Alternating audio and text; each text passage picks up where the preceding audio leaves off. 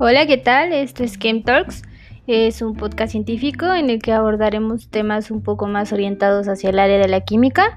Mi nombre es Ayuri y yo los estaré acompañando a lo largo de estas, de estas transmisiones. Y pues bueno, como decía Madame Curie, en esta vida no hay nada que tenga que ser temido, solamente entendido. Así que pues comencemos.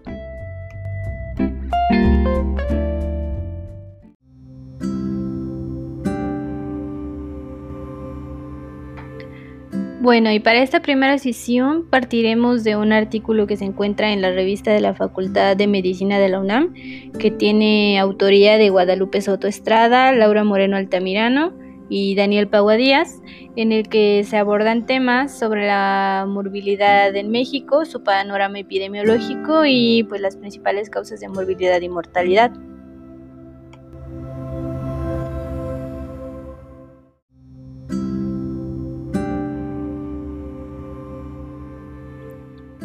Bueno, comencemos hablando de México.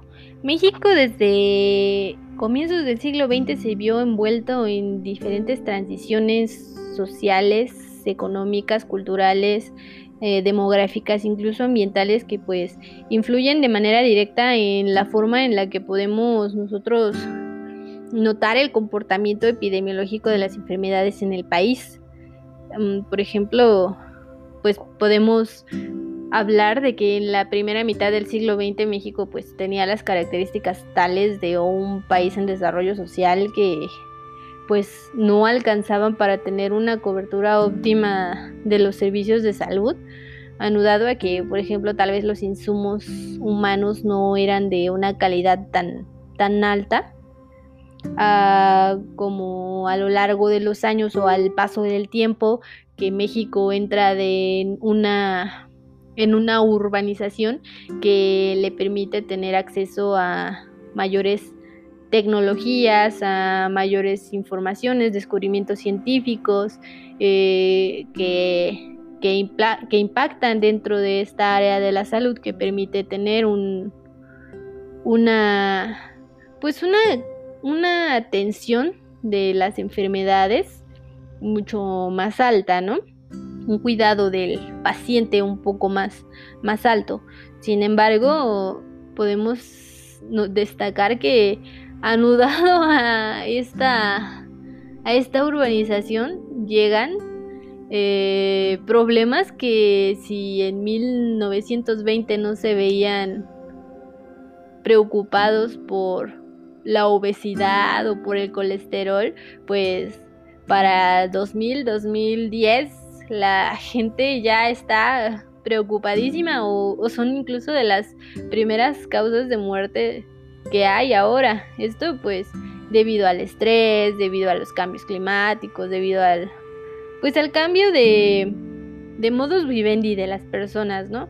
El sedentarismo son problemas que que pues se ven se ven cambiándose al paso del tiempo. La gente en 1920 se preocupaba por no contraer una neumonía que pues es una enfermedad infecciosa. Y ahora la gente se preocupa por no tener este diabetes, que son enfermedades crónico-degenerativas que no son infecciosas.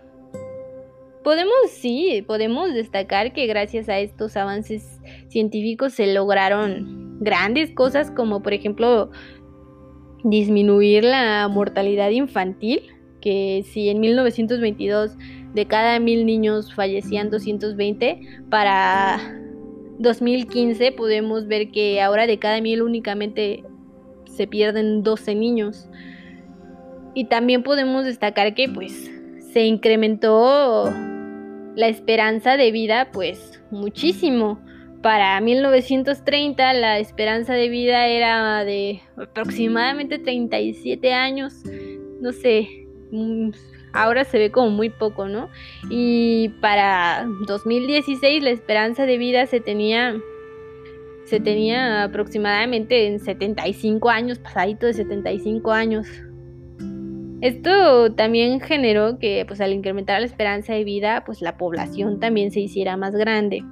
Esto podría decir que tendría también un, un impacto socioeconómico dentro del país, pero es que se ven envueltas también diversas situaciones sociales del país, como por ejemplo, pues la mayor parte de la población está pues sí concentrada en las grandes urbes. Y esto genera que haya zonas como lo son este Chiapas, como lo son Guerrero, Oaxaca, que existan zonas despobladas que, que aún no cuentan con los insumos necesarios que, que son establecidos como para mantener toda a toda la población al 100 dentro de, de la salud. Por ejemplo, pues podemos notar que como como decíamos, para el 2016 la esperanza de vida era de pasadito de 75 años en países como ya en países en ciudades como ya lo mencionábamos Chiapas y Guerrero la esperanza de vida disminuye a un 72 años que a pesar de que sigue siendo alta sí cambia a diferencia de las personas que se encuentran en las grandes urbes y que tienen un acceso muchísimo más rápido a la salud. Pero bueno, gracias a, a todos estos avances que se han tenido, la, la tasa de mortalidad general disminuyó este disminuyó de una manera muy notable. Por ejemplo, si en, en 1922 eh, de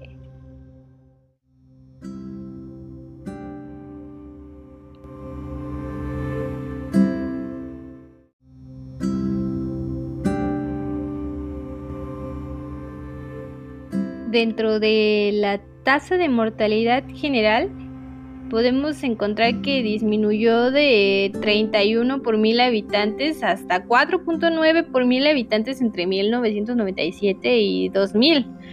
Esto pues nos indica que pues descendió casi 10 veces. Y pues simultáneamente con todos los cambios, las transiciones que pues ya habíamos mencionado, pues las causas de muerte se modifican y pues actualmente las enfermedades crónicas son las que ocupan los primeros puestos de, de, mortalidad dentro del país. Mm, dentro de 1900, los 1920 las primeras causas de mortalidad correspondían pues a enfermedades enfermedades infecciosas o transmisibles y podemos podemos ver que pues este patrón a estas enfermedades transmisibles lo podemos encontrar hasta 1950 de forma lineal y posteriormente se van se van cambiando por enfermedades crónicas o no transmisibles les llamaremos que empezaron a posicionarse cada vez más de los puestos. Como por ejemplo en 1922 la neumonía y la influenza eran lo que estaba en primer lugar de, de, de causa de mortalidad y para el 2000 ya tenemos que la diabetes mellitus es la que, la que se encuentra en primer lugar. Claro, tenemos esta situación COVID que pues lamentablemente ha cobrado muchas vidas y que ha generado un, un impacto dentro de estos índices, pero de manera de manera fuera, vista de forma fuera COVID, pues la diabetes es la que desde el 2000 hasta la fecha toma la batuta y se ha ido por el número uno dentro de las razones de, de mortalidad dentro, dentro del país. Y pues por ejemplo con, con estos con estos datos se, se puede notar que pues la diabetes es una enfermedad de, de muy alta prevalencia en el país y que pues sin duda es, es un gran reto para el Sistema Nacional de Salud porque fuera de que sea la primera causa de muerte aquí en México, es una enfermedad que pues demanda atenciones médicas, consultas, medicamentos, hospitalizaciones y pues sí requiere mucho del porcentaje del gasto de las instituciones públicas. Entonces, pues sí, la diabetes es un es un reto a atender por parte de, del sistema nacional.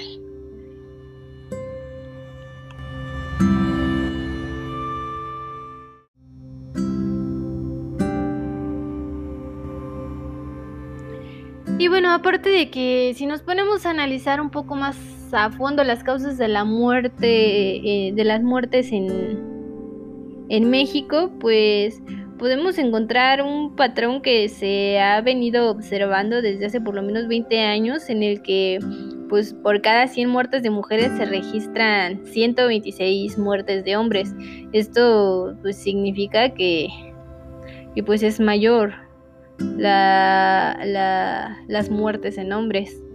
Y es que aparte de pues las razones ya mencionadas como la diabetes y enfermedades eh, cardiovasculares, podemos encontrar que, que pues los hombres son más propensos a muertes por accidentes o, o por enfermedades del hígado, así como también podríamos analizarlo por edades y pues claramente podemos encontrar que, que grupos de edad de 5 a 14 años pues conservan la tasa más baja de mortalidad pues durante todo todo todo el análisis, ¿no? Este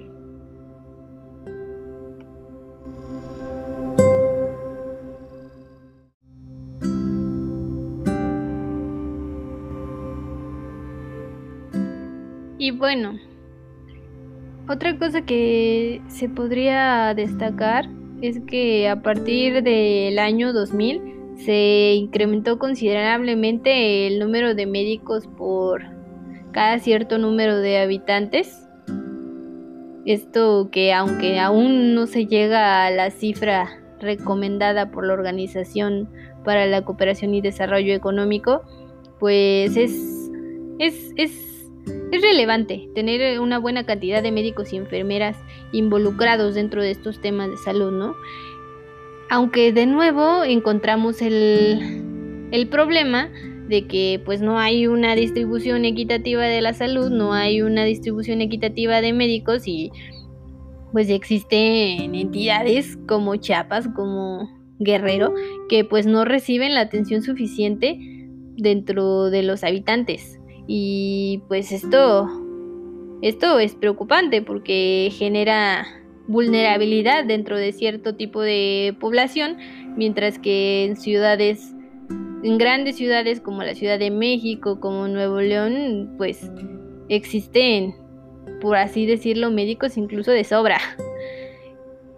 Y pues en esta este tipo de cosas son las que pues nos hace comprender las deficiencias sanitarias que pues aún existen en el país a pesar de pues de tener buen avance dentro del área de, salud no se distribuye equitativamente. Y pues en México, si en los próximos 30 años um, las condiciones sociales, económicas y sanitarias no cambian, eh, muchos de los 16 millones de adultos mayores que vivirán en México en el año 2030 serán pobres y enfermos. Y pues esto es preocupante, ¿no? No, no queremos tener esa, esa vulnerabilidad dentro de ningún tipo de población, creo yo. Y pues, y pues es necesario para México eh, generar un sistema de salud pues universal y público que, que pues genere una solución para, para, reducir las diferencias dentro de las desigualdades que, que existen en ciertos territorios del país y pues a cierto tipo de población. Y pues para seguir avanzando en cuestiones de salud, pues también es importante y fundamental y, y súper necesario aumentar este la capacidad de atención. Esto dentro de esto incluyendo la infraestructura, la construcción de hospitales, la construcción de centros de salud y medicamentos y pues personal. Es muy importante que el personal eh, involucrado tanto en la formación de recursos humanos como en la atención de salud, considere, considere las principales causas responsables de la enfermedad y muerte en México, esto para, pues, para poder tener una conciencia, ¿no?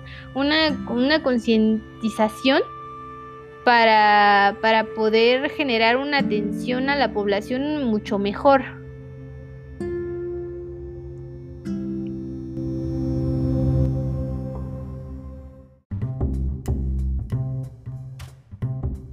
Y bueno, esto ha sido todo por la sesión de hoy. Creo que eso es un tema que da mucho de qué hablar, eh, da muchas, muchos puntos de opinión diferente, pero, pero creo que lo más destacable lo más importante es que a pesar de que se ha visto modificado y se ha visto mejorado el sistema de salud, aún no es lo suficientemente eficiente para poder cubrir todas las necesidades que requiere la población y que claro que requiere un mejoramiento y que claro que se debe cambiar y que claro que se tiene que seguir trabajando y que se necesita mucha mano de tanto médicos como como gobierno, como incluso población misma por, por generar un cambio ¿no? dentro de, de estos números de salud.